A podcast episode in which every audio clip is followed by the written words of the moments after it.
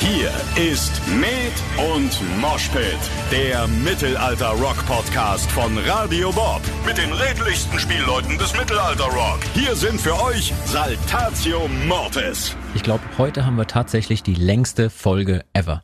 Direkt mit zwei Gästen und ich kann euch versprechen, so viel wie heute habt ihr noch nie über die beiden ruhigsten und vermeintlich unscheinbarsten Spielleute erfahren.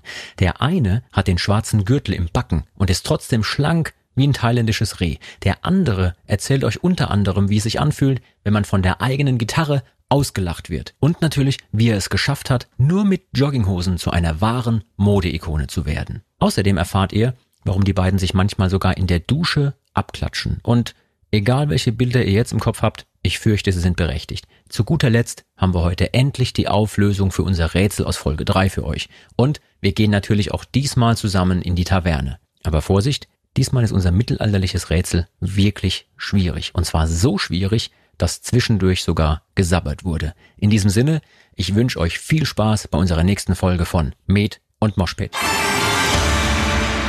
Hallo liebe Leute, hier ist wieder euer Tambur mit einer neuen Folge von Med und Moshpit. Schön, dass ihr wieder dabei seid bei unserer kleinen Zeitreise in die Welt des Mittelalterrock. Mittlerweile sind wir schon bei Folge 5 angekommen und heute freue ich mich ganz besonders direkt zwei Gäste begrüßen zu dürfen. Aber bevor ich meinen beiden Gästen jetzt Hallo sagen kann, muss ich erstmal bei euch da draußen, liebe Hörer, ein bisschen Abbitte leisten, weil vor zwei Folgen in Episode Nummer 3 hatten wir hier ein Rätsel. In der Folge waren äh, Luzi und Elsie zu Gast und sie kamen im Rahmen unseres Tavernenspiels einfach nicht auf die passende Lösung unseres Rätsels. Ihr dagegen, ihr wart natürlich viel schlauer, es versteht sich von selbst, ähm, und habt uns Unmengen an Mails geschrieben, ähm, was mich total gefreut hat. Und ihr habt natürlich die Lösung des Rätsels rausgekriegt. Ähm, ich allerdings habe völlig vergessen, in der vergangenen Folge das Rätsel aufzulösen. Ihr habt euch zu Recht beschwert, habt gesagt, hier, was ist denn jetzt die Lösung? Wir wollen das jetzt gerne wissen. Erstmal also vielen Dank für eure rege Teilnahme, dass ihr da so super mitgemacht habt. Und zweitens, ja, mea culpa, mea maxima culpa. Ich hab's versaut, ich hab's vergessen, bei der letzten Folge aufzulösen. Heute kommt aber die Auflösung, ganz versprochen. Das machen wir natürlich aber nachher, wenn das Tavernenspiel auch dran ist. Bedeutet für euch, ihr könnt, wenn ihr die Folge drei noch gar nicht gehört habt und noch gar nicht wisst, wovon ich gerade spreche, hier nochmal kurz stoppen, Folge 3 schnell anhören, in Gedanken mitmachen und äh, das Rätsel lösen und dann wieder zurückkommen hier zu Folge 5 und direkt erfahren, ob ihr richtig liegt. Also, Auflösung machen wir später, wenn es in die Taverne geht. Jetzt aber zur aktuellen Folge und zu meinen beiden Gästen. Ich freue mich wirklich ganz besonders heute, zwei tolle Kollegen von mir begrüßen zu dürfen. Der eine ist, ich sag mal so, das Phantom, ja, von den Fans geliebt, obwohl er kaum in der Öffentlichkeit steht. Ähm, meiner Meinung nach einer der besten Gitarristen, die ich kenne und mit denen ich bisher spielen durfte. Er hat außerdem noch einen großartigen Sinn für Humor und wird uns nachher bestimmt einige Dinge erzählen über sich und ähm, zum Beispiel über seine Frisur, die diese Woche auch wieder großes Thema bei den Fans war. Der andere Kollege ist äh, Bassist. Ähm, klar, und nebenbei erfolgreicher Unternehmer, er ist glücklicher Hundepapa. Er ist, man könnte sagen, der Samurai des Carrot Cake und er hat den schwarzen Gürtel im Backen. Herzlich willkommen, Till und Frank. Hallo, ihr beiden. Hello. ich freue mich wirklich, dass ihr da seid. Also, ich habe mir ganz, ganz viele Dinge überlegt, die ich euch fragen möchte, aber ähm, wir fangen mal ganz entspannt an, ja, weil ihr seid ja jetzt auch gerne im Hintergrund immer aktiv. Ihr seid quasi das äh, Backbone unserer Band. Ihr kümmert euch um die rhythmisch-musikalische Unterstützung für alles, was die Verrückten vorne am Bühnenrand da normalerweise so machen. Rhythmisch-musikalische Früherziehung. Das könnte man so sagen, ja. Und Till ähm, ist ja da eigentlich auch vom Fach, ja. Du bist jetzt, wie wir diese Woche festgestellt haben, fast zehn Jahre in der Band. Ähm, ja, 2012. Ja, Wahnsinn. Äh, wo fing deine musikalische Reise für dich an? Wie war so ein bisschen dein musikalischer Werdegang? Kannst du uns da was von erzählen? Äh, ja, erstmal erstmal danke für diese charmante Einleitung. Äh, so wurde ich noch nie introduced. Ähm, meine musikalische Laufbahn begann mit, ich glaube, zwölf oder dreizehn habe ich angefangen, Gitarre zu spielen. Also man könnte eigentlich fa sagen, fast etwas spät. Ähm, weil die meisten fangen doch dann schon ein bisschen früher an. Und es war so, ähm, glaube so Pubertät. Da haben sich meine Interessen sehr gedreht, weil vorher habe ich eigentlich nur Sport gemacht. Man mag es mir vielleicht nicht anmerken, aber da habe ich sehr viel Sport gemacht, eigentlich die ganze Woche über. Äh, habe Handball und Tennis gespielt, äh, zehn, zehn Jahre lang oder so. Hab ich mit drei Jahren angefangen. Und dann habe ich angefangen, Gitarre zu spielen und habe das irgendwie ein Jahr parallel betrieben, bis ich dann gemerkt habe, dass meine Passion dann doch wo ganz anders liegt. Ja, und von da ging's los. Ich habe äh, ja, quasi in der gleichen Musikschule wie ähm, der Tambour angefangen und äh, ja, wir haben da zwar nicht zusammen, aber in der gleichen, ähm, ja, wie soll ich sagen, das hieß Rockwerkstatt. Das war quasi eine Band, die angeleitet wurde von Ja, der Musikschule War eine damals. richtige also, Schülerband, ne? Genau. also eine saugeile Organisation, muss ich sagen, weil dadurch habe ich einfach mit, ja, mit 13 und mit meinen allerersten Gitarrenstunden habe ich direkt quasi ein paar Monate später Auftritte gehabt. Darüber, darüber möchte ich auch, darüber möchte ich auch nachher noch ganz äh, eingehen mit dir sprechen, weil das finde ich auch ein ganz, ganz tolles Thema. Ähm, ich finde es total spannend, dass viele Menschen dich nur so kennen als der, der Typ, der so ja, Musik macht und am Computer hockt und ein bisschen zockt und viel online ist und mit so einer gesunden Kellerbräune gesegnet ist. Aber ähm, ja, was wirklich viele nicht wissen ist, du hast ja gerade gesagt, du warst sehr guter Sportler, Tennis gespielt, Handball. Wir haben eine ganze Zeit lang, wir kommen ja aus dem gleichen Ort, muss man noch dazu sagen. Wir haben eine Zeit lang im gleichen Sportverein auch noch Handball gespielt, waren dann auch noch in der gleichen Musikschule. Ähm, du warst da super am Start und wir quatschen auch nachher noch ein bisschen darüber, wie es für dich weitergeht, weil viele wissen auch gar nicht, dass du zum Beispiel auch Mathematik und Sport studiert hast. Richtig. Und Grundschulpädagogik. Grundschulpädagogik. Also das ist äh, jetzt schon mal spannend. Das bleibt jetzt auch gleich spannend. Ähm, ich nehme an, wir geben jetzt gleich ein paar Geheimnisse preis, die die Leute da draußen ähm, so von dir noch gar nicht gehört haben. Äh, ich möchte ganz kurz umschalten zu meinem anderen Gast, dass der nicht anfängt, heimlich jetzt schon Käsekuchen zu backen. Also, ähm, lieber Frank, wir kennen uns auch schon ewig. Also ihr beiden, kann man verraten, seid im Grunde in diesem Saltatio-Kosmos für mich die beiden, die ich am längsten kenne. Und ähm, ich habe mit dir, Frank, jahrelang an einer Musikschule unterrichtet, an mehreren im Grunde Ja. sogar. Ich kannte dich als wirklich sehr guten Lehrer, als, als guten Pädagogen, als grundständig ausgebildeten Musiker und trotzdem bist du in einer Mittelalterband gelandet. äh, wie kam es denn dazu? Erzähl uns ein bisschen was über deinen Werdegang. Dinge passieren. Äh, ich habe ähm, mit 13 angefangen, ähm, Bass zu spielen, damals mit zwei Freunden. Wir waren große, das war so die Hochzeit von Guns N' Roses damals. Also das Ding und äh, wir wollten irgendwie Musik machen und ich habe mir gedacht, naja, Schlagzeug erlaubt mir eh keiner, war eh kein Platz daheim. Dementsprechend, die anderen wollten Gitarre spielen und irgendwie blieb da nur der Bass. Ich glaube, über Gesang habe ich nicht mal nachgedacht, was auch gut so ist. Ähm, und ähm, dann habe ich tatsächlich, bei mir ist recht einfach, ich habe meinem 13. Geburtstag meinen, meinen ersten Bass bekommen. Der steht auch zwei Meter hinter mir gerade noch. Und ähm, Ein Squire? Nein, Oh, irgendwas, ich hatte eine äh, Squire-Gitarre. irgendwas. Asiatisches in Schwarz, würde ich es jetzt mal betiteln mit vier Seiten. Ähm, und hat äh, relativ früh Glück, dass einer meiner damaligen Kumpels ähm, in der Musikschule äh, Unterricht genommen hat. Und da gab es einen Basslehrer. Und bei dem Basslehrer war ich fast zehn Jahre. Und das war super. Ähm, wir hatten dann auch relativ schnell die erste Band. Äh, und ähm, das war allerdings, ich habe heute noch mit dem Schlagzeuger Kontakt, der ist Programmierer in, und lebt in Südafrika. Wir kommen halt ir- irgendwie aus dem. Nachbardorf äh, und wir haben halt irgendwann wieder Kontakt gemacht, läuft auch Marathon und so, also fast wie ich. Ähm, und ähm, dann habe ich auch äh, mit 14, ähm, also quasi ein Jahr später, äh, meinen ersten Auftritt irgendwo in der Nähe von Erlangen auf so einer Bretterbühne gespielt, weil da jemand kannte, der kannte jemanden. Wir waren die erste Band auf so einem Wald- und Wiesenfestival-Ding. Ich glaube, davon gibt es sogar ein Video noch irgendwo auf Kassette. Und ähm, dann bin ich relativ schnell, habe ich da mehr Musik gemacht, mit kam so eins zum anderen, bin dann in relativ vielen Bands gespielt, auch viel Covermusik gemacht. Das ist Und- übrigens etwas, das vereint euch beide und äh, im Grunde uns Ja. drei, ähm, relativ viel Erfahrung zu sammeln von ganz früh an. Und vielleicht Ja. ist es auch für die Zuhörer ein bisschen interessant. Ich bin sicher, dass viele da draußen vielleicht auch hobbymäßig ein Instrument spielen. Ähm, ihr habt gerade beide erzählt, unabhängig voneinander, ihr habt sehr schnell angefangen, in Bands zu spielen, sei es in der Musikschulband, ne, in dieser sogenannten Rockwerkstatt, in der ich in der anderen Generation dann zwar, ich glaube ein oder zwei Jahre vorher ja. drin war als Till.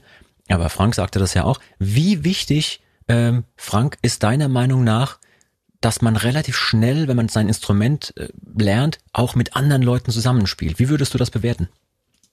Also neben, neben ein bisschen Technik und Spielpraxis auf dem Instrument für sich in einem kleinen Kämmerchen und im Idealfall mit jemand, den man als Lehr Instrumentallehrer oder ähm, Musiklehrer bezeichnen kann, das ist das Beste, was es gibt, weil du lernst da alles, du machst da all deine Fehler, äh, du, du, du verstehst, dass das, was du jetzt spielst, zu dem passen muss, was jemand anderes gerade spielt. Das klingt jetzt so sehr trivial und einfach, aber du, also das ist glaube, dass dieses Miteinander musizieren ist einfach der Grund, warum, warum viele Leute Jahre, Jahrzehnte Spaß an Musik an sich haben.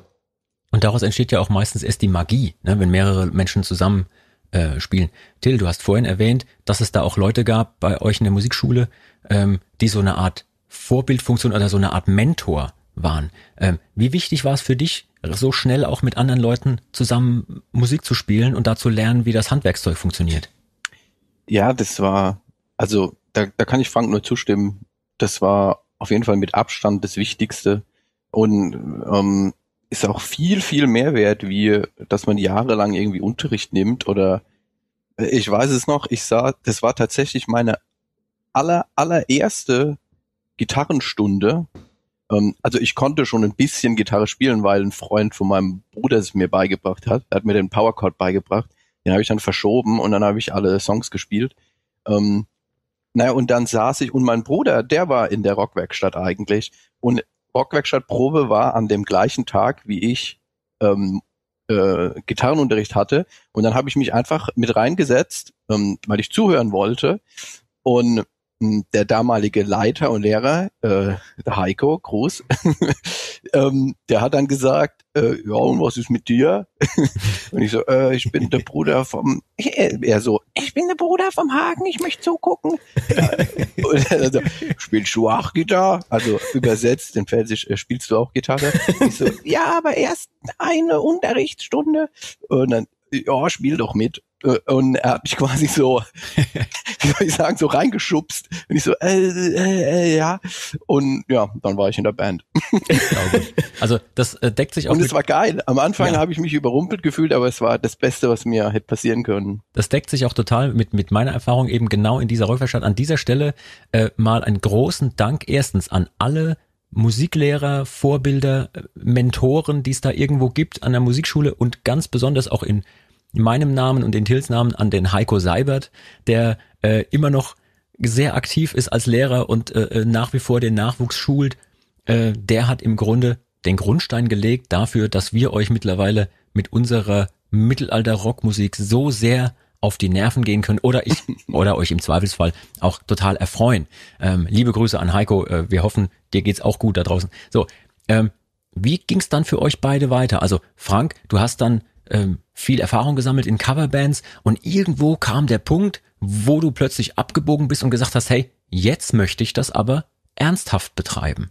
Also ich weiß, du hast ja auch eine richtige Ausbildung gemacht an deinem Instrument. Äh, was für eine Ausbildung ist das? Was hast du da gemacht? Ähm, ich hatte ähm, jahrelang eben bei einem, bei einem, bei einem privaten Basslehrer, einer Musikschule äh, Unterricht und ähm, irgendwann hatte ich, habe ich mir gedacht, hm, Bassunterricht geben, kann ja nicht so schwer sein, mach ich auch mal. Und habe dann mit 18 Jahren meine erste Schülerin gehabt ähm, und habe ihr, musste dann, ich weiß noch, die Stunde vor dem ersten Unterricht, habe ich mir dann überlegt, Mist, was habe ich in der ersten Bassstunde eigentlich gelernt? Und dann, dann habe ich mein, meine ganzen äh, Dokumente durchsucht und habe dann tatsächlich so Lehrseitenübungen gefunden, mir dann gedacht, ah ja, okay, gut, damit kann ich anfangen. Dann, damit waren die ersten zwei, drei Stunden schon mal abgedeckt, weil man da einfach so eine Kombination an Übungen gemacht hat. Und ähm, irgendwann hatte ich selber einen Schüler, ähm, den, äh, der ist quasi ein bisschen mitverantwortlich, dass das bei mir wirklich professioneller wurde.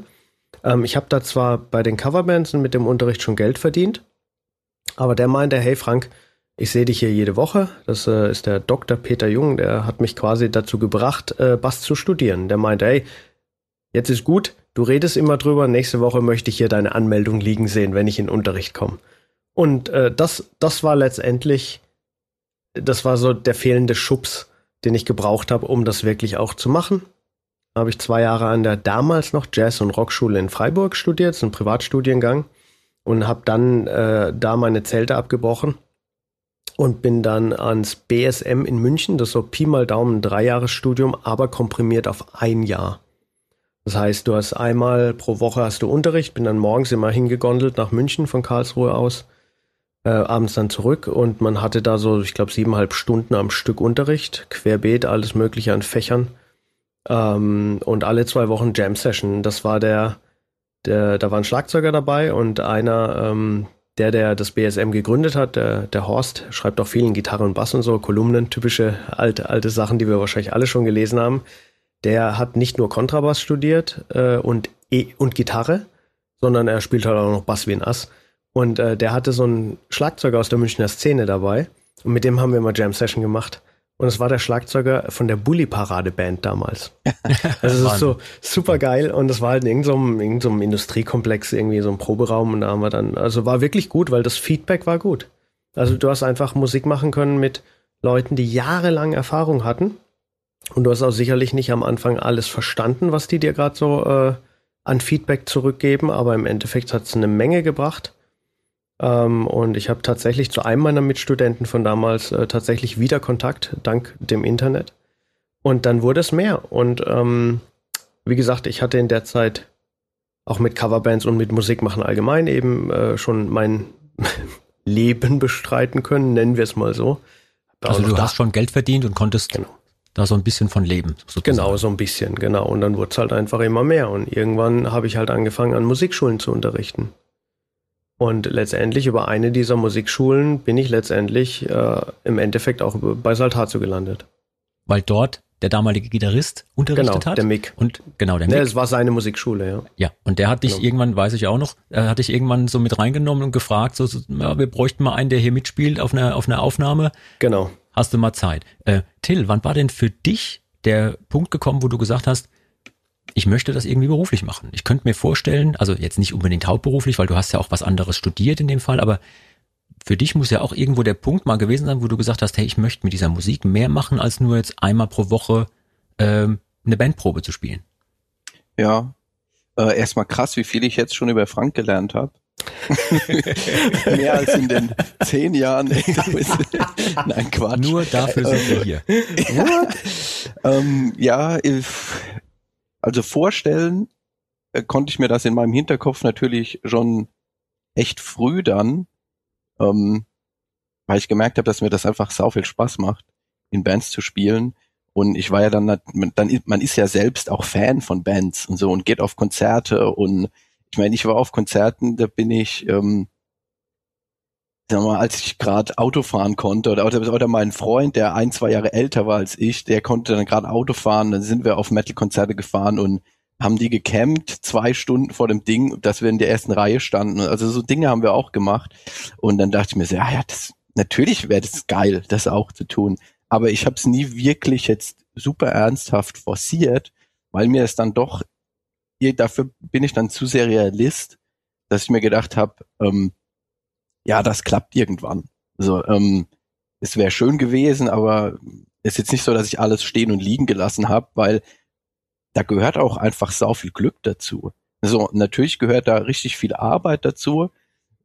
Ich denke mir immer, man kann dieses Glück versuchen zu minimieren, indem man einfach so viel wie möglich macht und spielt und tut in Bands und Leute kennenlernt. Und ähm, das war ja auch im Prinzip das, wie es mich dann zu Saltazzo äh, verschlagen hat, weil ich einfach in mehreren Bands gespielt habe und irgendwann sind wir beide Jan uns über den Weg gelaufen und haben in, in einer Metalband zusammen gespielt. Ganz genau. Ähm, ja. Und dadurch hast du dann quasi, ähm, als dann der ähm, der Semmel ausgestiegen ist, mich quasi auch vorgeschlagen als eventuellen Gitarristen. Dann habe ja, ich die ganz Geschichte, normal du, vorgespielt. Die Geschichte, wie du dazu kommst, ist auch ganz interessant, vielleicht auch für die, für die Zuhörer da draußen. Ähm, der liebe Till hat nämlich auf meinen ersten Anruf ähm, folgendermaßen reagiert. Ich habe ihn gefragt, du, äh, Till hier, wir brauchen jemanden, der bei uns mitspielt und hätte nicht Lust?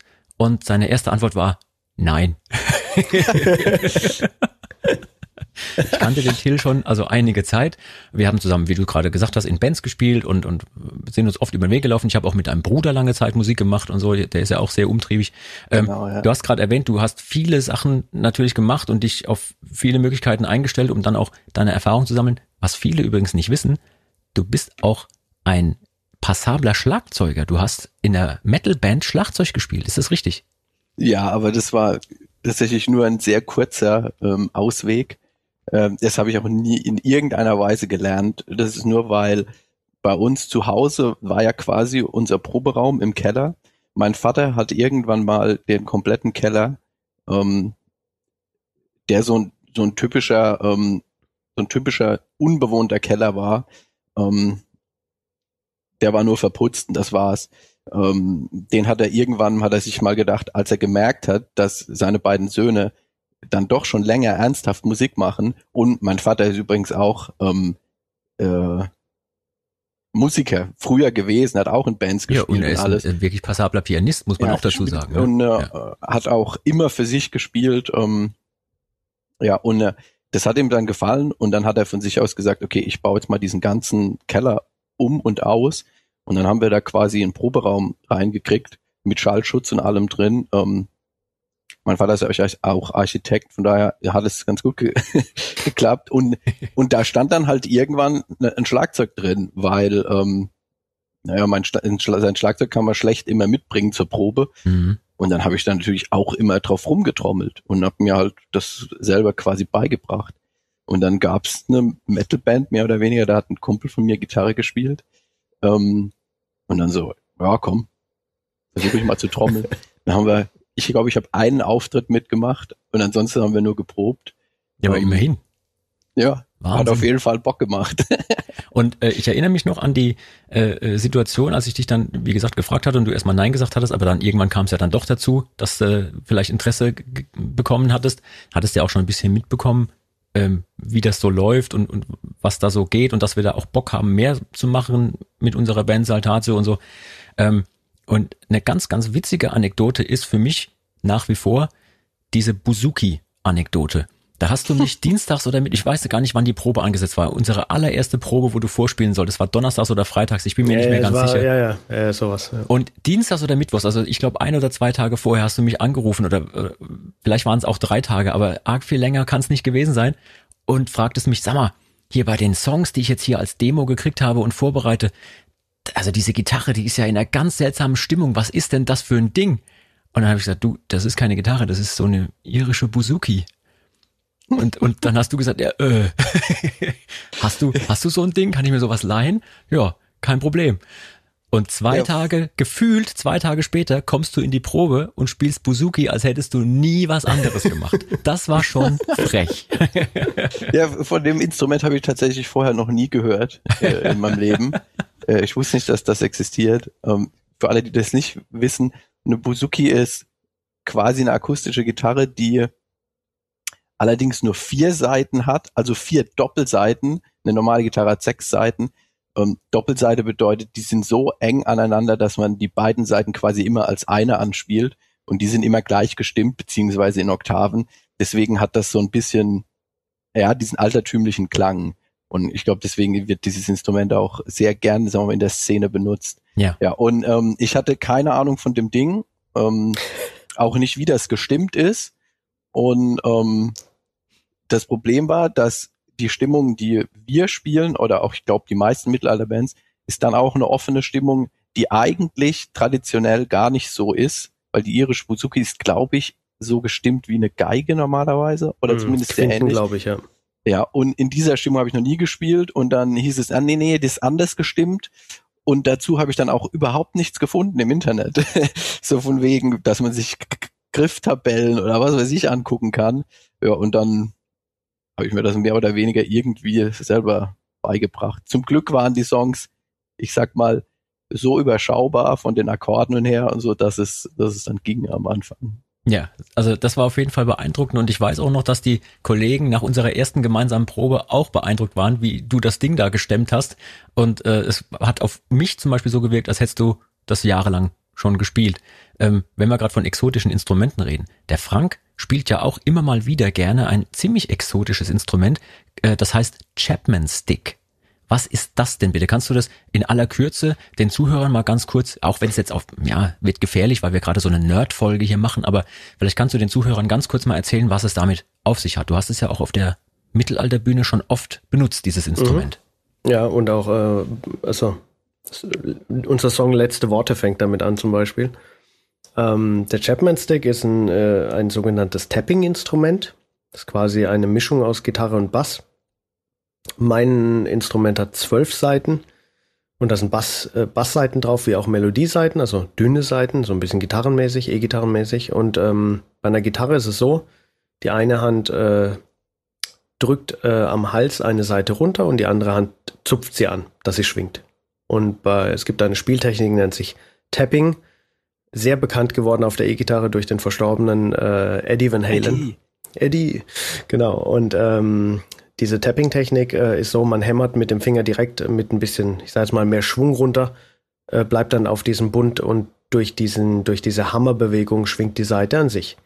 Und ähm, dieses Instrument, ich sage jetzt mal so, man kann so ein bisschen, bisschen wie auf einem Klavier halt auf Seiteninstrumenten spielen und kann auch sehr viele Sachen gleichzeitig spielen. Und ich sage jetzt mal so, es hat den kleinen Vorteil gegenüber einem Klavier. Bei einem Klavier ist es so, jeder Ton existiert exakt einmal. Und ähm, bei Seiteninstrumenten hat man diesen Ton auf verschiedenen Seiten, an verschiedenen Bünden eben nochmal, und zwar den quasi identischen Ton. Und dadurch kann man auf jeden Fall viele andere Sachen damit machen, die auch anders klingen als jetzt auf dem Klavier. Du kannst da vielseitig mitarbeiten und äh, genau. äh, wen das interessiert, wie das genau klingt, kann sich gerne unseren Song, zum Beispiel Letzte Worte, nochmal anhören. Äh, äh, da hört man das Ding am Anfang und bei vielen anderen Dingen hast du es genau. auch gespielt. Ne? Ja. Ähm, jetzt quatschen wir ganz kurz. Äh, äh, wir reden natürlich gleich noch ein bisschen weiter über alles Mögliche, was mit Musik zu tun hat, denn dafür sind wir ja auch hier. Ähm, jetzt sind wir aktuell in ein bisschen schwierigen Situation, ja. Ähm, auch auf die Gefahr hin, ähm, dass viele Menschen das schon nicht mehr hören können, aber für uns ist es nun mal aktuell, diese Corona-Situation. Vielleicht könnt ihr uns mal ganz kurz oder mir mal ganz kurz erzählen, wie verbringt ihr aktuell eure Zeit? Wie geht's euch in dieser so schwierigen Zeit aktuell? Und ja, wir können nicht auf Tour gehen, wir können keine Konzerte spielen. Wie sieht so ein typischer Tag momentan zum Beispiel für den Till aus? Was machst du so? ähm, bei mir ist es so, hm, mein Schlafrhythmik, meine Schlafrhythmik hat sich noch weiter nach hinten verschoben, so dass es schon fast ungesund ist für mich selbst. Also ich gehe ganz spät ins Bett und stehe dementsprechend auch sehr spät auf. Deswegen ist die Folge, die wir jetzt hier ähm, mitten in der Nacht aufzeichnen. Vielleicht klingt deswegen meine Stimme auch so belegt. Klingst unglaublich ähm, sexy, so wie immer eigentlich, wenn ja, man dich geweckt hat. Ähm, ja, ähm, ich sag mal, die ersten Monate, also erstens muss ich sagen, es, es geht. Natürlich funktioniert das. Und es ist auch nicht schlimm. Ähm, ich fühle mich nicht schlecht, aber es kommen immer mal wieder so, so Momente auf, wo wo man dann denkt, so, oh, jetzt, ich würde schon echt gern mal wieder auf eine Bühne gehen und ähm, das irgendwie tun, das man jetzt schon seit Jahren macht. Um, ähm, am Anfang war es sogar stellenweise richtig entspannt, muss ich sagen, keine Konzerte mehr zu haben und dann mehr Zeit für sich und Wochenenden frei und so. Aber dann hat man ja relativ schnell gemerkt, ja gut, die kann man jetzt auch nicht mit sozialen Aktionen fühlen, ja, ja, weil man also sich ja dann doch nicht trifft mit seinen äh, Freunden und Kollegen. Ich muss hier gerade mal mein äh, so mein mein Headset richten. Ähm, ja, ansonsten der der Alltag abseits von der Musik hat sich gar nicht so wirklich verändert für mich. Äh, außer dass ich natürlich versuche ein bisschen weniger rauszugehen, ein bisschen weniger Kontakte zu halten. Ich habe auch eigentlich nur Kontakte ab und zu mit meinen Eltern und mit meiner Freundin und das war's. Mhm. Ansonsten ähm, ja, bin ich auf mich gestellt. Mhm. Ähm, womit ich allerdings gut zurechtkomme. Ähm, ja, das Musikmachen, das fehlt doch schon. Und da bin ich froh, dass wir jetzt wieder ein bisschen proben und so. Und ja. Das ist, das ist, hat sich gut angefühlt, dann mal wieder mit den Kollegen Musik zu machen und so. Ja, kann ich, kann ich bestätigen. Äh, ging mir auch so. Frank, wie ist es für dich? Wie sieht dein Alltag aus? Was hat sich für dich verändert? Mein Alltag an sich hat sich so verändert, dass ich jetzt plötzlich dieses Phänomen namens Wochenende habe.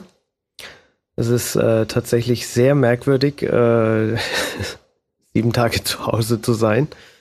Ansonsten äh, habe ich äh, auch schon immer auch in normalen Zeiten, also vor März 2020, ähm, ja, ich stehe früh auf, weil ich habe ja den Hund und der Hund hat irgendwelche Bedürfnisse irgendwann und der sagt dann, yo, ich wäre dann soweit. Und dann gehen wir raus. Äh, und dadurch ähm, gibt es auch meinem Alltag insgesamt so eine, so eine feste Struktur. Ähm, ich habe äh, noch eine Firma.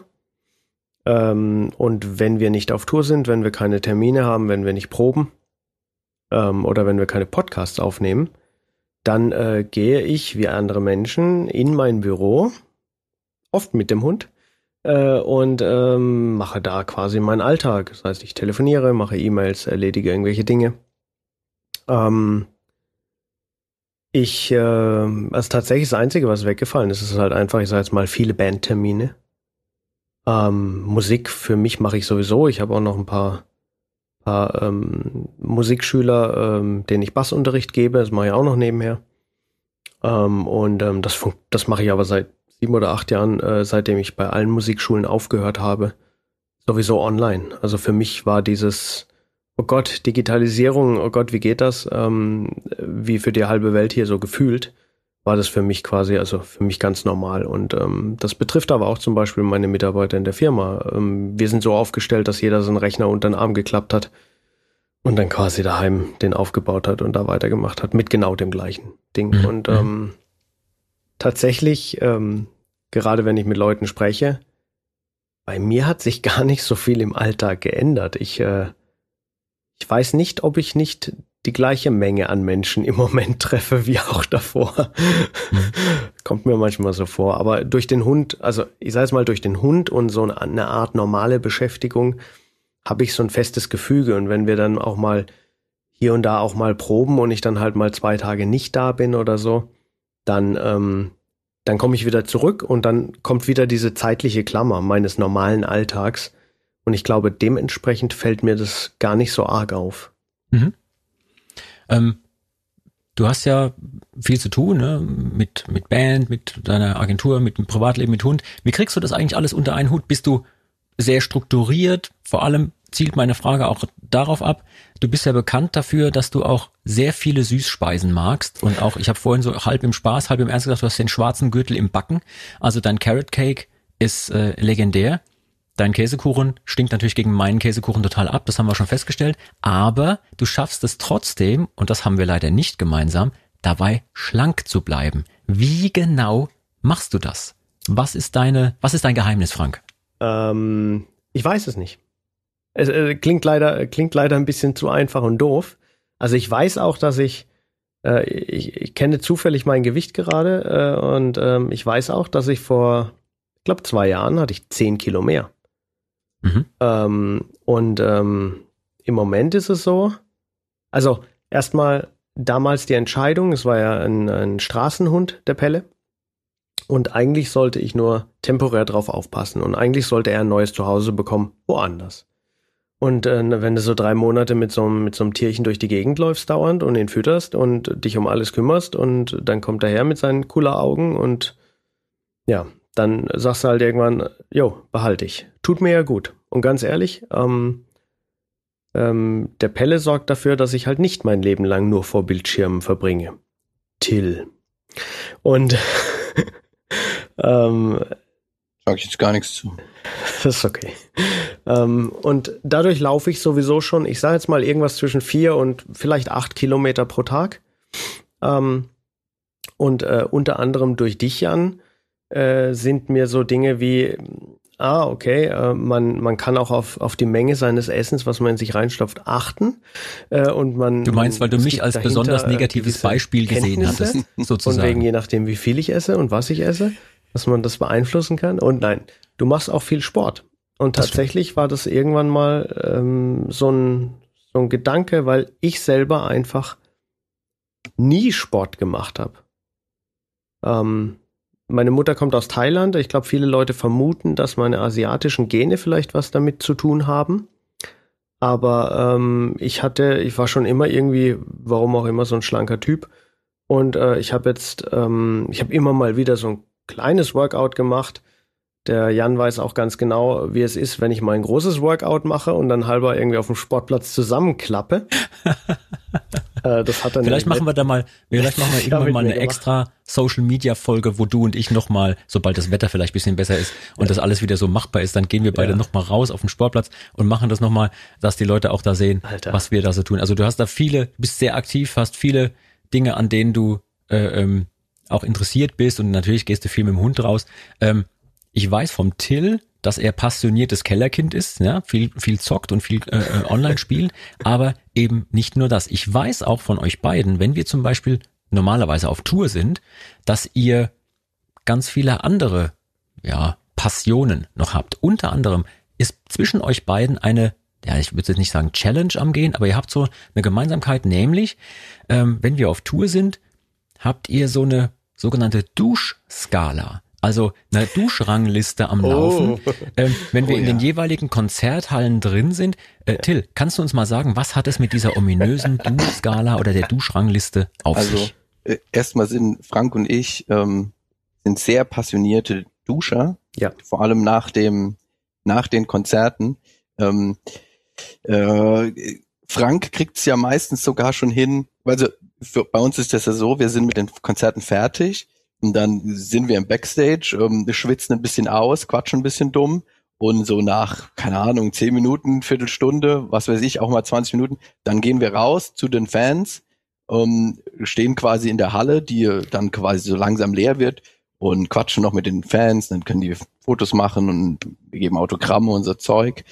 Und Frank kriegt es immerhin in dieser Zeit dazwischen schon zu duschen. Das heißt, er geht quasi mit dem Handtuch unterm Arm von der Dusche, äh, von der Bühne direkt in die Dusche rein, mit seinem Bass wahrscheinlich noch. Ähm, ja. Äh, ich mache das dann doch erst nach dem Autogramme geben. Ähm, aber wir beide sind auf jeden Fall immer so die Ersten, die die Duschen benutzen, ähm, weil das auch einfach, das ist für mich auch so ein, so ein, so ein, so ein Ritual dann tatsächlich völlig auch tatsächlich egal, in was für einem verransten Club wir spielen und ja. wie widerlich die Dusche ist, und die sind oft sehr widerlich, ähm, sind sie trotzdem extrem gut in dem Moment, wo man sich ähm, den Schweiß äh, ja, runterduscht. Ja, und dann haben wir schwitzt. irgendwann, genau, dann haben wir irgendwann angefangen, ähm, weil wir uns auch quasi oft öfters mal mehr oder weniger fast abklatschen in der in der in der Dusche. Das so. klingt falsch. Ja, falsch. ja, doch. Also genauso wie ihr denkt. Genau. Ähm, und ja, und dann haben wir angefangen, so eins bis zehn, null bis zehn. Ja. Ähm, und haben dann auch irgendwann intensiv darüber diskutiert, was für Kriterien wir denn überhaupt. Ähm, bei mir zum Beispiel ist der, ähm, der Wasserdruck, der aus dem, aus dem Duschkopf kommt, der ist mir, glaube ich, ein bisschen wichtiger wie jetzt dem Frank. Ja. Ich glaube, der hatte andere Prioritäten. Ablagemöglichkeiten. Ah ja, auch sehr wichtig, weil dann Oder hat man seine frischen Klamotten, die man ja danach anziehen will und will, muss sie irgendwo in der unversifftesten Ecke ablegen. Ja. Da ist es dann immer äh, ich nehme dann meistens einen Stuhl mit oder irgend sowas, wenn es da gar und nichts ob, gibt. Ja. Ähm, ich glaube tatsächlich, dass ein großer Unterschied äh, bei, bei Duschvorlieben von dir und mir ist, ähm, ich bin jemand, der lässt den Duschkopf quasi an der Halterung, falls die noch ganz ist, was ja auch nicht immer der Fall ist bei uns. Äh. Oh ja, das äh, mag ich gar nicht. Ich bin ja ich bin ein mobiler Duscher, wenn das möglich ist. Deswegen ähm, mag ich die Duschen nicht, die so einen fest eingebauten ähm, hm, mhm. Kopf haben. Da muss ich mich drunter stellen und da muss ich mich quasi drehen. ähm, und wer dich kennt, weiß, du bewegst nee. dich nicht unbedingt. Mich selbst bewegen habe ich aufgehört ja. mit 13. ähm. Von daher kann ich auch einen Tipp geben zu dem, äh, wie bleibt man schlank, ähm, wenn man so wie ich überhaupt gar keinen Bock hat, Workout zu machen. Ich habe das nämlich auch schon probiert und ähm, da kann ich unseren Produzent ähm, mal zitieren. Ich fühle mich davor, währenddessen und danach schlecht. ähm, deswegen habe ich das irgendwann aufgehört zu tun. Und ja, man kann auch einfach weniger essen. das klingt jetzt saumäßig banal, aber es funktioniert. Und vielleicht sollte man seine Kalorien dann einfach essen und nicht trinken. Und ich bin seit sehr vielen Jahren eigentlich nur auf Wasser umgestiegen. Das bringt schon sau viel, Leute. Macht das. Ähm, Apropos Ja. trinken. Wir werden relativ bald, also gleich schon in die Taverne gehen, aber äh, ganz kurz noch möchte ich. unser äh, beider Lieblingsort. Ja, oh ja, das, sieht man uns deswegen ja ist es immer. mir heute besonders wichtig, mit euch in die Taverne zu gehen. Aber ähm, ich möchte noch ganz kurz, jetzt haben wir super viel über private Dinge gequatscht und über Werdegang und so. Ähm, aber ich bin mir sicher, die Leute da draußen interessiert ja auch ein bisschen das Musikalische drumrum. Immerhin, wir spielen zusammen in der Band und ähm, wir drei kommen jetzt aus einem Bereich, im Gegensatz zu den anderen Kollegen, wir hatten mit der Mittelalterszene jetzt nicht so super viel Berührungspunkte vorher. Also ich kann von mir sagen, ich hatte äh, ein bisschen dieses Historisierende als Berührungspunkt, weil ich mich von klein auf schon sehr stark für Burgen und für Mittelalter, für überhaupt alte Dinge, archäologische Sachen, habe ich mich sehr interessiert. Ähm, wie waren das bei euch beiden? Bevor wir jetzt gleich zur Musik kommen, hattet ihr Berührungspunkte mit sowas wie einem Mittelaltermarkt oder, oder irgendwelchen historisierenden Veranstaltungen? Hattet ihr eine Faszination für Geschichtliches? Äh, Frank, wie war das bei dir? Ich glaube, ich hatte als Kind mal ein Holzschwert und damit endet's auch. Also tatsächlich 0,0 gar nichts. Also Till, bei dir bist du mal äh, über die Burgen in der Pfalz äh, drüber gestiefelt als äh, kleiner Junge? Äh, Ja, schon, aber gar nicht so arg oft freiwillig. Ähm, äh, eine gewisse Faszination war da schon immer da bei mir, aber dann eher so äh, in der Fantasy angesiedelt, als man dann mit 15 oder 16 habe ich glaube ich habe ich dann Herr der Ringe gelesen und so Zeug und das spielt ja irgendwie schon in der mittelalterlichen Welt, sagen wir es mal so. Ja, kann man so sagen. Das heißt, da wird nicht mit Pistolen, sondern mit Pfeilen und Bogen geschossen. Ähm, das schon, aber jetzt rein musikalisch gesehen ähm, war ich da nie so angesiedelt. Mich hat's dann irgendwann vom, vom Punkrock weg verschlagen, weil der mir zu simpel wurde, zum Metal hin. Und Da allerdings auch viel so Power Metal, der auch mit so Fantasy-Sachen ähm, äh, textlich umgeht und in diesen Welten spielt. Ähm, hin weiterhin zu normalem, ich sag mal, Classic Rock. Aber jetzt musikalisch war da nicht, nicht arg viel Berührungspunkte. Welche, welche Schwierigkeiten oder welche Herausforderungen ergeben sich denn für euch als jetzt, ich sag mal, gestandene Musiker, die eher aus einem Rockbereich kommen, äh, beim Umgang mit den typischen Instrumenten einer Mittelalter-Rockband? Vielleicht könnt ihr in aller Kürze äh, so ein bisschen darüber reden, wie ihr das empfindet oder empfunden habt. Den Umgang zum Beispiel mit Dudelsäcken in Verbindung mit Gitarre und Bass und Schlagzeug und so. Gibt's da Herausforderungen äh, oder Schwierigkeiten? Äh, Was muss man da beachten? Till. Ähm, also als erstes habe ich gelernt, dass die Dudelsäcke nicht ähm, alle Töne spielen können. Ähm, das ist dann vor allem als Komponist ist das natürlich ein, ein riesig großer, ich sag mal, Einschnitt. Weil du kannst nicht einfach sagen, spiel jetzt mal Melodie XY, weil ein Dudelsack kann ja nur Melodien spielen. Er kann keine Akkorde spielen und nichts. Ähm, und dann muss man seine Tonart so darauf auslegen und auch die Melodie ist begrenzt von oben nach unten. Ähm, nicht wie bei einer Gitarre oder bei einem Klavier, der über was weiß ich wie viele Oktaven spielen kann. Ähm, ja, und da ist man dann sehr beschränkt, was es einerseits schwierig macht, andererseits aber auch stellenweise leichter, weil man natürlich weniger, weniger Möglichkeiten bedeutet weniger Möglichkeiten, Scheiße zu komponieren.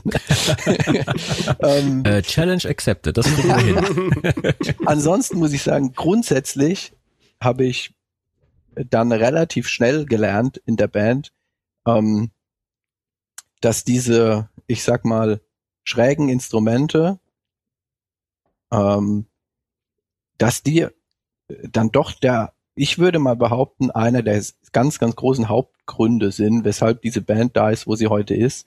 Ähm, auch wenn das nicht meine präferierten Instrumente sind, ähm, habe ich relativ schnell gemerkt, dass diese Instrumente dann doch eher der Star sind in der äh, in der ich sag mal Musikzusammenstellung bei uns und man denen auch dann Platz geben muss, um zu scheinen in der in der Komposition. Ja, um, absolut sehe ich sehe ich genauso. Man kann ja über die Dudelsackspieler und über ihre Instrumente sagen, was man will. Ich bin ja auch zum Beispiel immer wieder gerne dabei, wenn es darum geht, die Dudelsackspieler zu dissen. Finde ich super. Das nehmen die ja auch gerne äh, äh, an. Ähm, aber mir geht's genauso. Ich finde, das, was diese Bordun-Instrumente machen, diese, diese Schwingungen, die auch immer so leicht schief sind, so leicht chap, das hat was. Das hat irgendeine Art von Faszination. Selbst ich kann mich davor nicht verschließen, wenn diese Dudelsackwand anfängt zu spielen und wir auf einer Bühne zusammenstehen und die da loslegen und ich dazu trommeln kann. Das ist das, das Beste überhaupt. Also das ist irgendwie so ein Gänsehautmoment. Wir haben ja diese Woche mal wieder geprobt und ähm, ja klar, alle mit Abstand, ne? Und jeder schön weit weg voneinander und so, aber das ist trotzdem selbst im Proberaum so ein Gänsehautmoment. Und ich kann nur sagen, ich freue mich jetzt schon wieder drauf, wenn es endlich vielleicht irgendwann mal wieder losgeht und wir da draußen den Leuten auch wieder unsere schiefen Dudelsacktöne um die Ohren hauen können. Äh, Till, du hattest gerade von ähm, der Schwierigkeit gesprochen, als Komponist dann so Töne zu finden. Ähm, auch ja, du selber hast ja äh, auch viel komponiert. Auch Frank hat immer mal wieder Sachen komponiert. Ähm, Frank, wie hast du es empfunden als jemand, der auch Songs geschrieben hat? Äh, welche Herausforderungen haben sich denn im Umgang mit diesen Instrumenten ergeben? Stichwort, ja, Tonumfang, verschiedene Tonarten, die, die seltsame Stimmung, in der die manchmal spielen und, und, und. Vom Prinzip ist es eigentlich das, was Till erwähnt hat. Wenn man ähm, komponiert und ich habe relativ früh in der Band äh, quasi den, den Schlüssel für die Komposition so ein bisschen in die Hand gedrückt bekommen durch äh, personelle Veränderungen auch in der Band und ähm, habe dann auch erstmal ja lernen müssen mit diesen ich würde es jetzt eingeschränkte Instrumente nennen, aber ähm, ist ja so. Ist ja, sie haben ja, sie haben ja beschränkt. Also, beschränkt. Laut Elsie haben sie alle neun Töne. Alle zehn Töne. muss man, okay. So viel Zeit muss sein. Die ganze Oktave. Alle ganze zehn Oktave, Töne, hat alle er gesagt. zehn Töne, ja. ja. Genau. Äh, Frank, ähm, was ist, was ist dein, äh, dein Lieblingssong nach wie vor von all denen, äh, an denen du mitkomponiert hast? Ähm, man mag es kaum glauben, aber es ist äh, Eulenspiegel. Wusste ich. Ich hätte jetzt, ich hätte jetzt einen Fünfer drauf gewettet, mindestens. Ja. Äh, es ist, also ich meine, das ist das Lehrbuch. Ja, ist auch ein Welthit geworden. Ja, ist, auch, ja. ist, ist, auch ein Wit. Äh, in, ja. in Wit, hätte ich fast gesagt. In Hit ist er geworden. Hört ähm, doch mal rein. Genau, ja. hört mal rein in Eulenspiegel, lohnt sich. Ähm, ist hier verlinkt. Was, ähm, was ich noch kurz erwähnen wollte, jetzt Till hat ja auch auf den letzten Platten sogar den ein oder anderen Text mitgeschrieben. Wie kam es denn dazu, Till? Äh, ähm, wie kam es dazu? Weiß ich nicht. Ich hatte schon auch früher in Bands Texte geschrieben.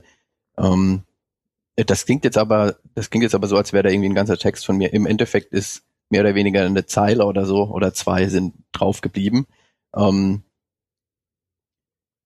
äh, ich habe mehr oder weniger, manche davon waren auch einfach noch auf meiner Festplatte und ähm, es schadet nicht, Sachen vorzustellen. Also das heißt, du, du notierst dann einfach Ideen, die du ja. hast, äh, ähm, sei es Fragmente von irgendetwas und du schreibst genau, das auf, ja. genauso wie wenn dir eine Melodie einfallen würde oder eine Akkordfolge. Genau. Manchmal sind's ähm, einfach nur Wörter, die ich spannend finde oder so. Manchmal sind's Sätze, manchmal sind's kleine Reime. Ähm, manchmal mache ich auch einfach nur so eine Art Dummy-Text, damit auf dem Demo einfach was Singbares drauf ist, damit ich nicht la la la und le le le singen muss, weil das dann einfach schon ähm, weniger ähm, das, das ist leichter für die Kollegen, sich das dann anzuhören. Ja? Ähm, ob dann der Text drauf bleibt oder nicht. Ähm, Im Endeffekt soll das drauf auf das auf den Song, ähm, mit dem der Song am besten scheinen kann. Ja. Die, ähm, die, vielleicht muss man den Leuten äh, draußen, liebe Zuhörer, vielleicht können wir euch ganz kurz mal mitnehmen in so eine gedankliche Situation, wie bei uns Musik auch entsteht. Also äh, ja, es gibt's natürlich auch, dass Bands zusammenstehen in einem Raum und einfach drauf losspielen und dann kommt da was Tolles bei raus. Wir hatten diesen Luxus bisher so noch nicht. Das heißt, ähm, wir müssen uns viele Dinge einfach erarbeiten und bei uns ist es ganz oft so, dass jeder der kreativ ist, zu Hause zum Beispiel oder für sich in seinem Proberaum sich Sachen überlegt und die sich entweder merkt oder aufschreibt oder vielleicht als kurzes Demo aufnimmt sogar, wenn er die Gelegenheit hat. Und dann wird das vorgestellt bei den Kollegen. Man spielt denen im Grunde eine Idee für ein Lied vor und dann sagen die Kollegen, hey, ist cool, das kickt mich irgendwie, finde ich toll. Oder sie sagen, äh, nee, kacke. So. Ja. Und dann kann's, äh, ähm, wenn im besten Falle es heißt, ja, hey, finden wir toll, möchten wir gern dran arbeiten, dann fängt der Prozess richtig an und dann trifft man sich und spielt zusammen und überlegt sich, ey, du könntest das spielen, du könntest das spielen und so entstehen bei uns unsere Songs. Meistens eben aus äh, dem Input, den mehrere geben auf Basis einer Uridee oder manchmal sitzt man auch zusammen und sagt, ah, wir könnten mal sowas machen und dann entwickelt man auch mal gemeinsam eine Idee. Aber so in etwa entstehen die Songs. Deswegen ist es so wichtig, dass jetzt das, was der Till gerade erzählt hat, solche Urideen da sind, dass man auf deren Basis so ein bisschen was für sich erstellen kann. Ähm, wenn ihr, liebe Hörer, mal hören wollt, wie sowas klingt, wenn moderne Musiker sich mit mittelalterlichen Instrumenten rumschlagen müssen, dann ist der Mittelalter Rockstream bei Radio Bob genau das Richtige für euch. Dort kriegt ihr ganz viele Songs aus unser aller Lieblingsgenre um die Ohren gehauen und wir sind selbst natürlich auch mit Saltatio Mortis dabei. Also, wenn ihr Bock auf diese kleine Zeitreise habt, holt euch den Mittelaltermarkt ins Wohnzimmer oder ins Auto oder je nachdem, wo es ihr gerade hört und klickt mal rein. Ähm, Krass professionell du das schon machst hier mit dem Podcast. Das, ähm, das ähm, ich, ich sag's mal so, wie es ist. Das ist maximale Zuversicht bei vollkommener Ahnungslosigkeit. ähm, Aber du hast doch schon so eine Radiostimme, finde ich so ein bisschen. Das ist das. Ich habe hier so ein Plugin mir runtergeladen. Das ist das Robert De Niro Plugin. Kann man kaufen im Internet. Das Shit to Gold Plugin. wenn ich das jetzt ausschalten würde, genau, es ist ein Shit to Gold Plugin. Wenn ich das jetzt ausschalten würde, klinge ich so wie manche, wenn sie sich einen Heliumballon reinziehen. Aber ich klinge halt immer so. Genauso habe ich dich kennengelernt. Apropos Helium. Es ist Zeit für ein paar kontrolliert verabreichte Drogen, liebe Leute. Also in dem Sinne virtueller Alkohol. Bitte folgt mir, ihr beiden, meine Gäste und auch ihr, liebe Zuhörer, in die Taverne. An die Taverne. So, liebe Leute, jetzt sind wir hier in unserer ganz ureigenen Med- und Moshpit Taverne. Bevor ich jetzt mit meinen Gästen das übliche Tavernenspiel mache, möchte ich natürlich wie vorhin schon besprochen und versprochen noch das Tavernenrätsel aus der vorletzten Folge auflösen. Ähm, ich muss mich auf jeden Fall bei euch bedanken. Ihr habt zu, also ich will nicht sagen Hunderten, aber es waren Unmengen E-Mails, die ich bekommen habe. So viele von euch haben das Rätsel richtig gelöst. Ähm, für alle anderen, die das nicht mitbekommen hatten, wiederhole ich das Rätsel nochmal ganz kurz. Es ging darum, in einer Taverne bestellen ein Vater und eine Mutter, ein Sohn und eine Tochter, ein Bruder und eine Schwester und ein Cousin und eine Cousine und zusätzlich noch ein Onkel und eine Tante jeweils einen Krug Gewürzwein. Der Wirt bringt aber nur vier Krüge und trotzdem ist jeder bedient worden. Und dann war die Frage, wie ist das möglich? Meine Dulsa-Kollegen Lucy und Elsie haben das nicht rausbekommen, ähm, ja, haben es einfach nicht geschafft. Ihr dagegen habt es sofort rausgekriegt und ganz viele haben geschrieben, die richtige Lösung ist natürlich folgende. Also, die Gäste, wenn man sie alle zusammenrechnet, sind genau vier Personen, nämlich ein Mann mit seiner Schwester in dem Fall und die haben jeweils ein Kind. Der Mann hat zum Beispiel eine Tochter und die Schwester hat einen Sohn oder umgekehrt. Das heißt, Bruder und Schwester gehen zusammen in die Taverne, haben jeweils ihre Kinder dabei, vier Personen und die verschiedenen Verwandtschaftsverhältnisse ergeben dann genau das, was vorher im Rätsel angesprochen war. Also war ein bisschen knifflig, aber für euch da draußen immer noch zu leicht. Deswegen werden wir heute mal ein bisschen die Rätselschraube andrehen. Und ich glaube, dass meine beiden Gäste da auch genau die richtigen für sind. Ja. Oder es waren die Lannisters. das wäre die andere Möglichkeit gewesen, genau. Also bei uns in der Taverne läuft es folgendermaßen. Wir, äh, ich kenne euch ja, ja, ihr seid ja beide nicht unbedingt bekannt dafür, sehr viel zu trinken. Frank trinkt überhaupt nicht, was ich sehr schade finde. Ähm, Till hat seinen Spielmannsnamen in, na, so ein bisschen zurecht. Man nennt dich ja Till Promille. Äh, ich kenne dich ja noch von ganz, ganz früher. Hast dem ein oder anderen Kaltgetränk durchaus nicht so arg verschlossen gegenübergestanden, sagen wir es mal so. Ähm, aber mittlerweile bist du da auch auf einer ganz anderen Ebene unterwegs, du bist da sehr safe. Ähm, umso schöner ist es hier in der digitalen Taverne, da brauchen wir nur virtuell Schnäpse zu trinken. Oh, Ja? das kann ich gut. Das ist super. Virtuelles Flash Schnapstrinken. Drink. Ähm, ja, ist auch für mich super, weil dann hat man am nächsten Tag weitaus weniger Kopfschmerzen. Gut, also zur Begrüßung würde ich mal sagen, ähm, trinken wir erstmal ein, oder? Ihr habt, jeder von euch hat einen Korken äh, zur Hand. Das mit dem Korken ist halt folgendes. Stellt euch einfach mal vor, wir hätten jetzt schon ein paar Runden getrunken und danach klingt man meistens gar nicht mehr so, so gut. Aber was man total gut kann, wenn man gesoffen hat, ist philosophieren und Rätsel lösen. Okay, seid ihr bereit für unser heutiges Rätsel? Ja, klar. Okay, ihr auch schon. Total bereit. Okay, Achtung. Also, das heutige Rätsel, auch für die Leute da draußen zum Mitmachen. Nach einer seltsamen Regel ist vier die Hälfte von neun. Sechs ist die Hälfte von elf und sieben ist die Hälfte von zwölf. Was ist demnach die Hälfte von dreizehn? Ich wiederhole. Ich wiederhole. ich, ich schreibe das mal mit, okay? Äh, was? Ich schreibe ich schreib das gerade mal Du mit. kannst ja noch schreiben. Also, ich wiederhole. Ja, Nach einer seltsamen Regel ist, ist vier die Hälfte von neun. Sechs ist die Hälfte von elf und sieben ist die Hälfte von zwölf. Was ist demnach also die Hälfte von dreizehn? Also ich finde, das ist ein ganz wenig kniffliges Rätsel. Hat jemand schon eine Idee? Das ist ja wie bei diesem IQ-Test. Ganz genau. Und so. Mittelalterliche IQ-Tests sind die schwierigsten, weil man dabei noch Schnaps trinken muss. Mir läuft übrigens wie beim echten Saufen der Sabber aus dem Mund.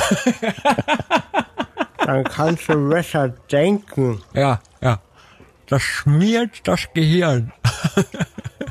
Ah, ich überleg mal kurz. Überleg mal. Du In der, hast Mathematik studiert. ja, Du musst Mathematik studiert. Der kann das.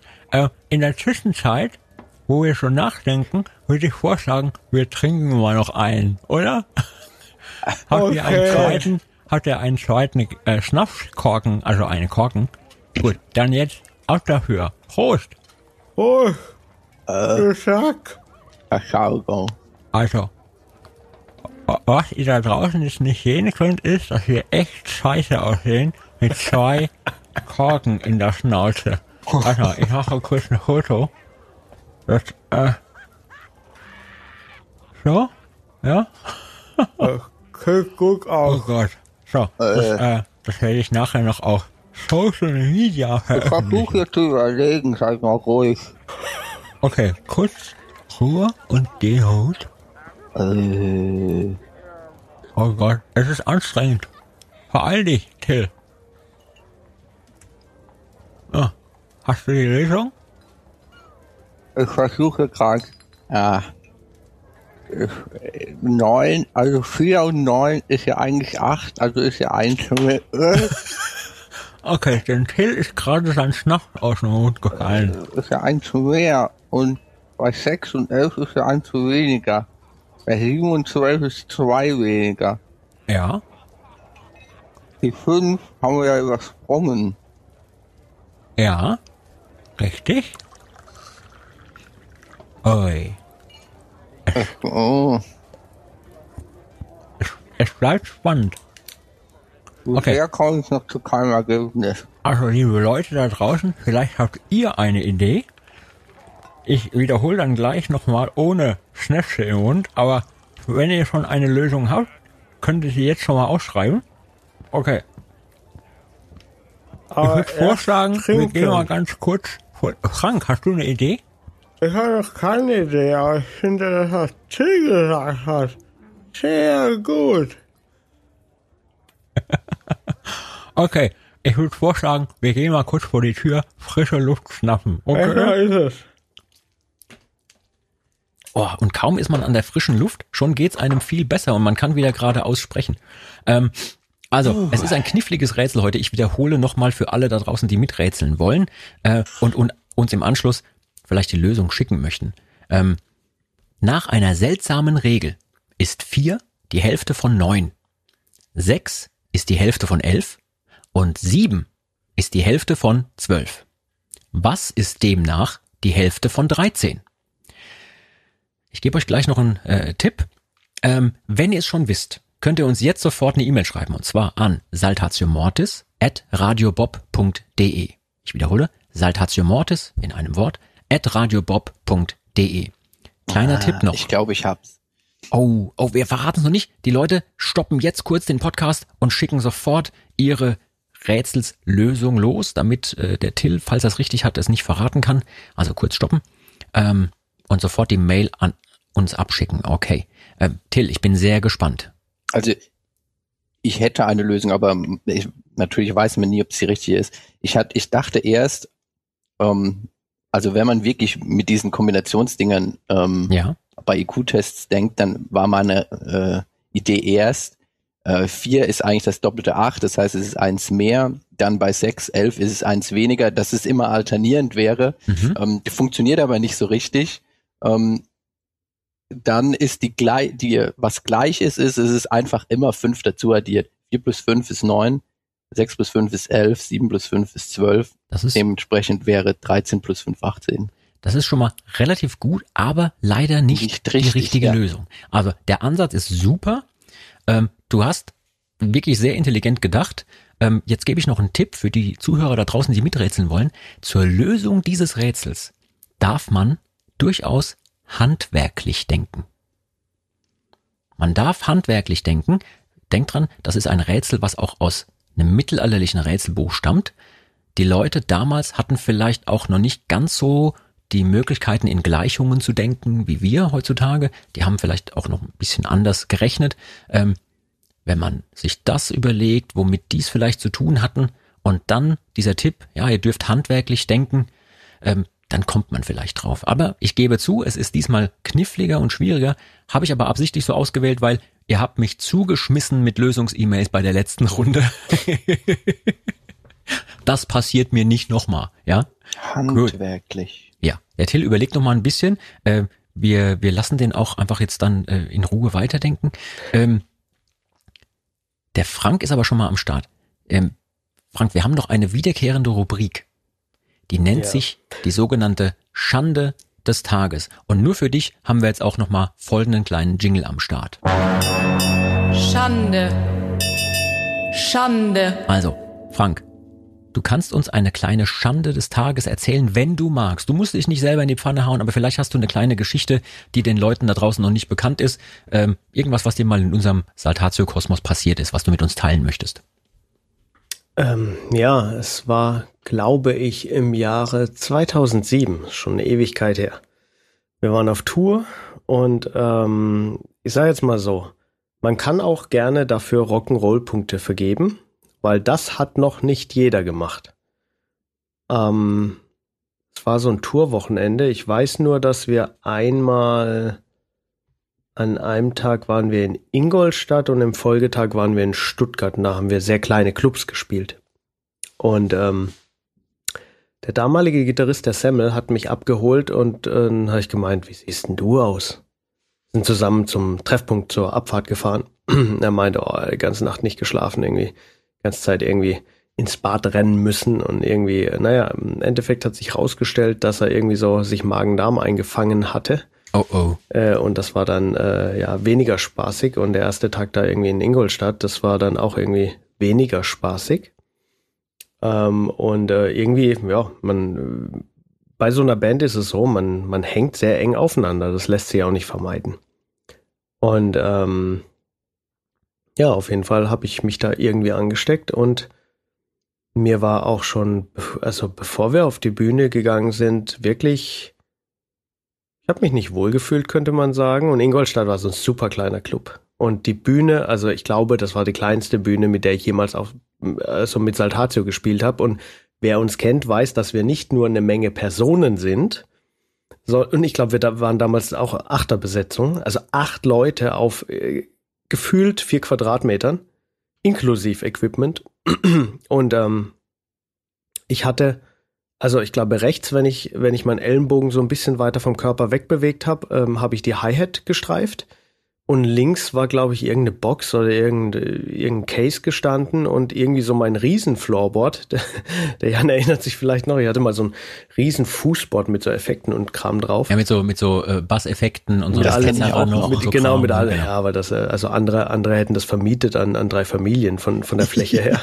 und äh, das hat da irgendwie hingepasst, aber mehr halt auch nicht. Und ähm, mir ging's echt schlecht und äh, die Crew wusste Bescheid, aber ich meine, es war wirklich, also wir haben in so einer Ecke gespielt und war auch voll, war viel los und so weiter. Und mein Vorteil oder der Vorteil für alle war in der Geschichte, ähm, ich habe tatsächlich sehr gut durchgehalten und ich weiß einfach, irgendwie drei Songs vor Ende des Hauptsets, ja gut, ging's nicht mehr. Und ähm, äh, ähm, meine Bandkollegen vor mir, und das war damals, ich weiß gar Sag nicht, doch, wie es ist. Du hast gereiert. Ich du hab hast gereiert. im Strahl gereiert auf der Bühne. Genau, ähm, genau. Und äh, na, im Strahl nicht, aber es war halt, es war nicht schön. Und äh, dann habe ich halt irgendwie den Schlagzeugteppich da irgendwie, äh, also habe mir halt überlegt, Floorboard, Schlagzeugteppich, Floorboard, Schlagzeugteppich, naja, Schlagzeugteppich.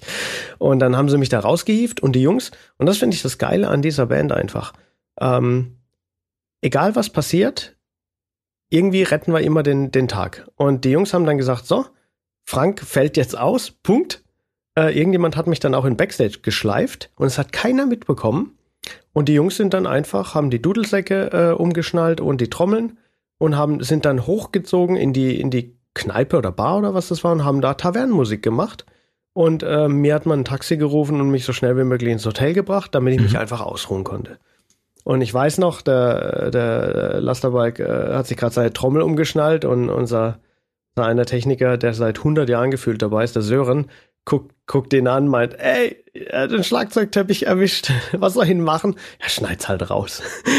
Und am nächsten Tag in Stuttgart beim Soundcheck guckt Lasterbike so auf die Ecke des Schlagzeugteppichs und meint, da fehlt ja ein Stück. Naja, du hast gesagt, du sollst rausschneiden.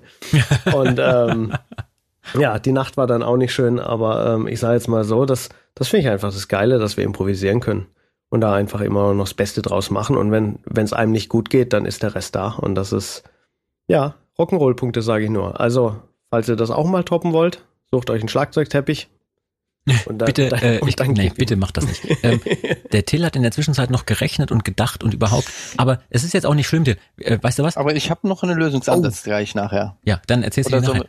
Ähm, du kannst, ähm, du kannst aber jetzt in der Zwischenzeit noch kurz ähm, uns vielleicht auch eine kleine Schande des Tages erzählen, wenn du magst. Ist dir was mal passiert, als wir unterwegs waren zusammen? Also ich kenne dich ja jetzt schon eine Weile. Ich kann sagen, du bist immer über jeden Zweifel erhaben, immer top angezogen, warst nie betrunken, hast niemals irgendwelche Dinge getan, die man nicht deiner Mama auch erzählen könnte. Aber vielleicht ist dir ausnahmsweise was eingefallen, Also, was du. was vor allem stimmt, ist immer top angezogen. Ja.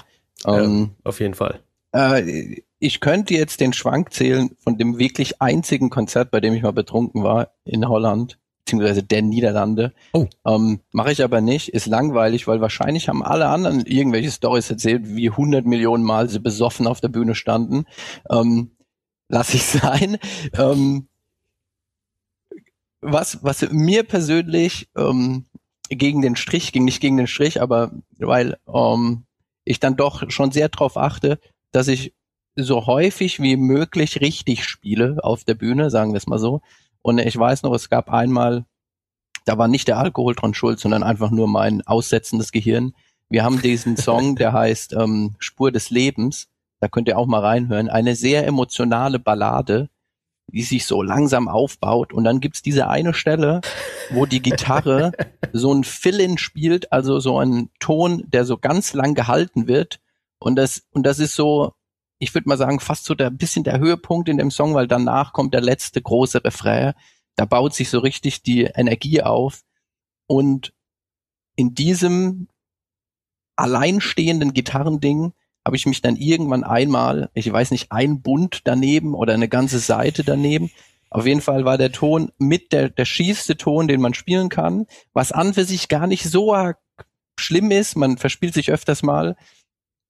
Aber mein Sound an der Stelle ist, da ist ein sogenanntes Delay drauf. Wer das nicht kennt, das ist quasi ein Echo. Und das heißt, den Ton, den man produziert, der wird einfach von dem Effektgerät nochmal und nochmal und nochmal und nochmal abgespielt. Und wenn man sich dann verspielt, dann wiederholt der einfach diesen Verspieler nochmal. Man kann also nicht über den Fehler Und- einfach hinwegsehen. Nee. Man kann nicht einfach aufhören, so von wegen, uff, kurz den falschen Ton angespielt, jetzt spiele ich den richtigen danach oder so. Es funktioniert nicht. Man, man kann den, das Echo, man kann es auch nicht aufhalten. Und es hat quasi über mich gelacht, das Echo, und hat meinen Ton weiterhin verschmäht. Ich kann mich erinnern, sogar unser, ähm, äh, unser Monitormischer, der so neben auf der Bühne steht und unseren Sound dreht, er ist auch so richtig zusammengezuckt und weil er es einfach nicht erwartet hat, dass da jetzt sowas Scheppes von der Gitarre kommt. Ja. ja und das, da dachte ich dann auch, oh, oh, oh, der tat mir dann richtig weh, weil die auch so schön alleine stand. da. Das glaube ich. Äh, Seit äh, übrigens äh, seit diesem Tag findet man in äh, musikwissenschaftlichen äh, Lexika, Nachschlagewerken auch ähm, unter dem Begriff Dissonanz äh, den Termineintrag des damaligen Konzerts und Genau, ein ja. Bild äh, von Till und dem Monitormann, wie sie so ganz angestrengt und erschrocken das Gesicht verziehen, äh, mit dem Hinweis Spur des Lebens, Solopart, falscher Ton, Echo. Also es war schlimm, ich erinnere mich. Ähm, ihr beiden, erstens, vielen, vielen Dank für diese tolle, für mich auch super interessante Folge. Ich hoffe, dass es den Leuten da draußen auch ein bisschen gefallen hat und äh, gerade ein paar Informationen auch rauskamen, die ja sie bis dato noch gar nicht kannten, vor allem über Till. Ne? Ich habe vorhin so halb im Spaß und halb im Ernst gesagt, Till wirkt so ein bisschen wie das Phantom, man weiß ganz wenig. Du machst es ja auch bewusst, dass du dann dein Privatleben so ein bisschen schützt und zum Beispiel auch kein Social Media benutzt und so. Finde ich super. Grundsätzlich, aber trotzdem hast du uns heute viele Dinge äh, erzählt und ganz viele private Dinge auch preisgegeben. Vielen Dank dafür schon mal. Frank hat Bitte, super bitte. viel erzählt und ähm, das äh, vorletzte Wort gebührt gleich euch beiden. Aber jetzt möchte ich noch wissen, Till, hast du jetzt tatsächlich die Lösung für unser Tavernenrätsel rausgekriegt? Das weiß ich nicht, aber ich habe noch zwei mögliche Lösungen. Handwerklich, damit dachte ich natürlich, dass man quasi wie früher in der Grundschule mit seinen Fingern rechnet. Und dementsprechend wäre die Lösung bei 13 entweder 13 oder 23. Je nachdem, wie man es, wie man es auslegt. okay, wie Ist würdest du es eins denn von beiden auslegen? richtig? Ähm, nein. Manchmal denke ich dann einfach zu komplex. Aber Dann weiß ich es nicht. Dann bin ich, bin ich lost Also ich in bin translation. Sehr, ich bin sehr gespannt, was unsere Zuhörer rausfinden werden. Ähm, geht nochmal zurück, hört euch das Rätsel nochmal an und dann schickt uns eure Lösung an saltatiomortis.radiobob.de. Ähm, das vorletzte Wort, wie ich gerade schon sagte, gehört immer meinen Gästen. Äh, Frank, was möchtest du den Leuten da draußen jetzt noch mitgeben? Hast du etwas, was du ihnen noch mit auf den Weg geben möchtest, erzählen möchtest? Ähm, ja, jetzt gehört die Bühne dir. Ähm, Frank, bist du noch wach? äh, sorry, Käsekuchen im Mund. Ähm, nein, ähm, nee, ähm, wenn ihr Bock habt, äh, Musik zu machen oder irgendein anderes Hobby verfolgt, dann macht's einfach. Wartet nicht auf irgendeine Erlaubnis von irgendjemand, sondern macht's einfach. Das ist, das ist mein Wort zum Sonntag, mein lieber Mann. Till, hast du den Leuten noch was zu sagen? Möchtest du ihnen noch was mit auf den Weg geben? Ja, nehmt keine Drogen. Das ist gut. das ist super. Alles klar. Äh, Ich bin wie immer geplättet aufgrund der philosophischen Ader unseres Herrn Promille. Also, äh, liebe Leute, wir hoffen, es hat euch ein bisschen gefallen. Ähm, wenn ihr Feedback für uns habt, könnt ihr eure Anregungen, aber auch gerne Fragen und Kritik an uns schicken. Und zwar unter der Mailadresse, die ich vorhin schon ein paar Mal genannt habe, saltatiomortis.radiobob.de. Wenn ihr die verschiedenen Möglichkeiten nutzt, unseren Podcast zu hören, sei es über den direkten Link im, im Webbrowser oder über Spotify oder, oder, oder diese ganzen Möglichkeiten, die ihr habt, schaut mal, ob ihr dort auch eine Bewertung für uns abgeben könnt. Gerne natürlich eine sehr gute Bewertung, wenn es euch gut gefallen hat. Wenn es euch nicht so gut gefällt, ähm, gebt keine Bewertung ab. Oder erzählt einfach euren Verwandten, dass sie sich diesen Podcast unbedingt mal anhören müssen. Wenn es euch gut gefallen hat, könnt ihr auch euren Freunden Bescheid geben. Ähm, ihr dürft gerne auch eine schriftliche Bewertung abgeben, aber Hauptsache, ihr gebt uns irgendwelche Sterne, ja, am besten immer die volle Punktzahl, dann werden wir schön hoch im Ranking gepusht und können das hier noch eine Weile machen. Ähm, ansonsten höre ich aber auch gerne Feedback und Anregungen von euch, was zukünftige Folgen angeht. Was interessiert euch in diesem äh, großen Kosmos, sei es rund um Saltatio Mortis oder rund um den Mittelalterrock allgemein? Ja, schickt mir eine Nachricht. Ich lese alles und ich versuche auch wirklich auf alles zu antworten.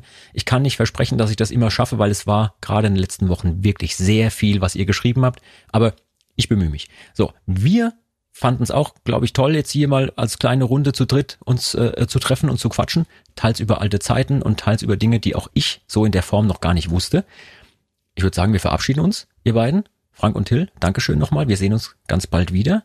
Ähm, wenn ihr wissen wollt, wie gut der Till momentan aussieht und wie toll seine Frisur sitzt, könnt ihr euch auch das aktuelle Video von uns angucken, was wir diese Woche produziert haben. Wir haben tatsächlich samstags eine doofe Idee gehabt, montags drüber gequatscht, Mittwoch das Video aufgenommen und es Donnerstag rausgehauen. Unsere Coverversion vom Shanty Wellerman, den gibt es auf YouTube, auf Facebook, ihr findet das überall, Saltatio Mortis Wellerman in der Backpipe-Version. Ähm, schaut mal rein, da seht ihr die Top-Frisur von Till und auch, warum er so ein, wie soll ich sagen, so eine Mode-Ikone auch mittlerweile geworden ist. Also auch innerhalb der Band. Ähm, Till, wie sehr feierst du, dass wir mittlerweile bei unserem Merchandise Jogginghosen haben? Sehr. Der guckt da hinten, läuft sie schon vorbei. Da lief sie gerade vorbei, ich habe es gerade gesehen. Alleine. Ja, super. Äh, ich habe sie gleich in allen Größen bestellt da, äh, und mir selber liefern lassen, damit je nachdem, wie sehr ich abnehme oder wie fett ich werde, ich mein ganzes Leben lang Salsatio Mortis Hosen tragen kann. Von weil ich trage ja nichts anderes aus Jogginghosen, weil jeder, der keine Jogginghose trägt, in seinem Leben hat die Kontrolle über sein Leben verloren. Ne? Und Till lernen heißt Leben lernen. In diesem Sinne, vielen Dank fürs Zuhören. Wir verabschieden uns und sagen Tschüss, bis zum nächsten Mal. Das war Med und Moshpit, der Mittelalter-Rock-Podcast mit Saltatio Mortis, ein Radiobob Original-Podcast. Mehr davon jederzeit auf radiobob.de und in der MyBob-App. Radio Bob, Deutschlands Rockradio.